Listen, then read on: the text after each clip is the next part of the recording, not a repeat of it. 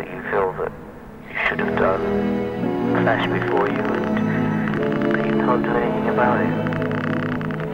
I just wondered what you thought. You're probably the only person I like Paul right now.